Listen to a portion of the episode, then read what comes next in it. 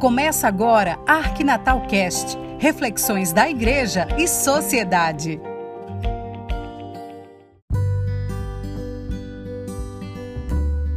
Olá pessoal, mais uma vez aqui para esse podcast dessa sexta-feira, para mais uma vez pensarmos no tempo, tempo e espaço. Somos pessoas, como diz o mestre Paulo Freire, um ser temporalizado um ser espacializado. Estamos no espaço temporal. Moramos em um lugar, somos datados e situados. Nascemos, crescemos, um dia vamos morrer. Tudo isso dentro de um tempo, mas tudo isso também dentro de um espaço. E estamos vivenciando um tempo talvez de penúria, mas não deixamos de viver o tempo das alegrias. Muitas pessoas às vezes se entregam demais à tristeza e esquecem que tem dentro de si a alegria. É preciso que toda pessoa se revele, se revele por suas obras. Muitas vezes nossas obras não ultrapassam os nossos sentimentos.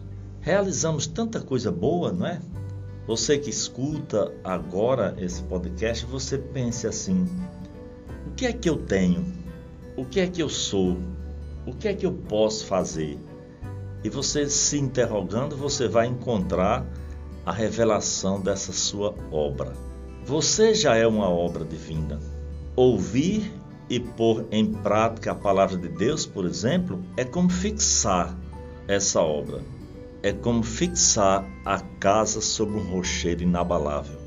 Os ensinamentos e as obras de Jesus é o conteúdo que deve sair de nossas bocas. Nossas palavras devem ser de ânimo nesse tempo de penúria, nada melhor do que revelarmos as nossas obras. O que é que está aí dentro de você? O que é que está fazendo você superar a dor? Não podemos nos livrar desse assunto pandemia, mas podemos vivenciar, aprender a conviver com a dor, mas sempre pensando, pensando Estou convivendo, mas procurando recursos, procurando meios, procurando jeitos para me livrar dessa dor e no lugar da dor apareceu o alívio, porque para cada dor existe um alívio. Pense um pouco em você mesmo, em você mesmo.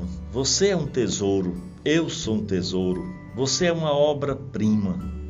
Você talvez precise de alguma lapidação de vez em quando mas pense, você já é essa pedra lapidada. Você é lapidado, você é lapidada com o tempo de seu trabalho, com o seu suor, com o sorriso, com suas lágrimas, mas fé.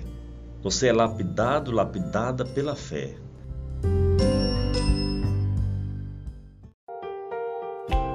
Você está ouvindo o podcast da Arquidiocese de Natal, o Arquinatal Cast.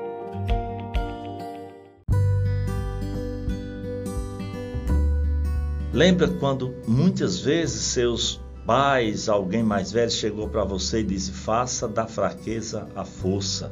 Traduziu o que diz São Paulo, né? Na segunda carta de Coríntios, capítulo 12, fala muito desse, dessa força. Diz: Por isso sinto prazer nas fraquezas, nas injúrias, nas necessidades, nas perseguições nas angústias por amor de Cristo. Porque quando estou fraco, então é que estou forte. Quando estou fraco, então sou forte. Assim diz São Paulo. E quantos de nós, quantas pessoas de nossa família, os pais principalmente, quantas vezes não disseram isso? Faça da fraqueza a força. Lembra quando você estava meio doente ia tomar um remédio que a mãe ficava ali procurando todos os meios para que você tomasse esse remédio, porque ela sabe que aquilo iria curar a sua dor, iria curar a sua fraqueza. E ela dizia: Tome, faça da fraqueza a força. É como se dissesse assim: tome isso à força, tome na marra. Mas ela fazia todo um rodeio, né? Para a gente poder tomar esse remédio. Ela procurava alguns recursos alegóricos algumas fantasias para poder esse remédio descer. E eu chamo isso de tradução da fraqueza e da força de São Paulo. Aí a gente observa que essa graça de poder superar esses obstáculos, essas penúrias, essas angústias, essas perseguições, a gente observa que a graça de Deus está abundantemente em torno de nós. E ela não depende de nossas habilidades humanas, mas ele nos abre horizonte porque nos favorece inteligência e sabedoria. Vai além de uma habilidade que você tenha. A graça de Deus supera tudo. Ela nos favorece eficiência, nos favorece eficácia. Eficiência, fazer sempre, não parar de fazer, de buscar a melhoria para você e para os outros. Buscar a resiliência, a superação e permanecer sendo você mesmo, você mesma. Procurar todos os dias fazer, ou seja, eficiência. Depois você vai ver resultado ou não. Se você alcança resultado com essa sua insistência, sua persistência, então você vai encontrando a eficácia. Ah, deu certo. Eu fiz da fraqueza a força, persegui, combati o bom combate, guardei a fé, como São Paulo tanto diz, e estou aqui. Fui eficaz. Produzi significado em mim mesmo, em mim mesma. Então é bom que a gente se contente em nossas limitações porque apesar da fragilidade humana, o poder de Deus segue operando ativamente em nossas vidas. Quanto mais fraco seja a pessoa, mais forte será a operação do poder de Deus por meio dele.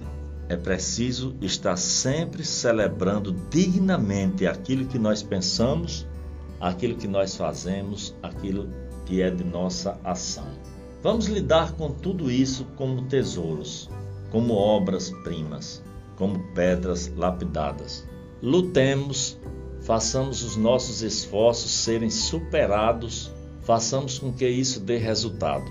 Sejamos então eficientes, ou seja, persistentes, a cada dia lutando por melhores dias, a cada dia lutando com palavras, atos e não omissões, e assim alcançaremos o que a gente vai chamar de glória de vitória.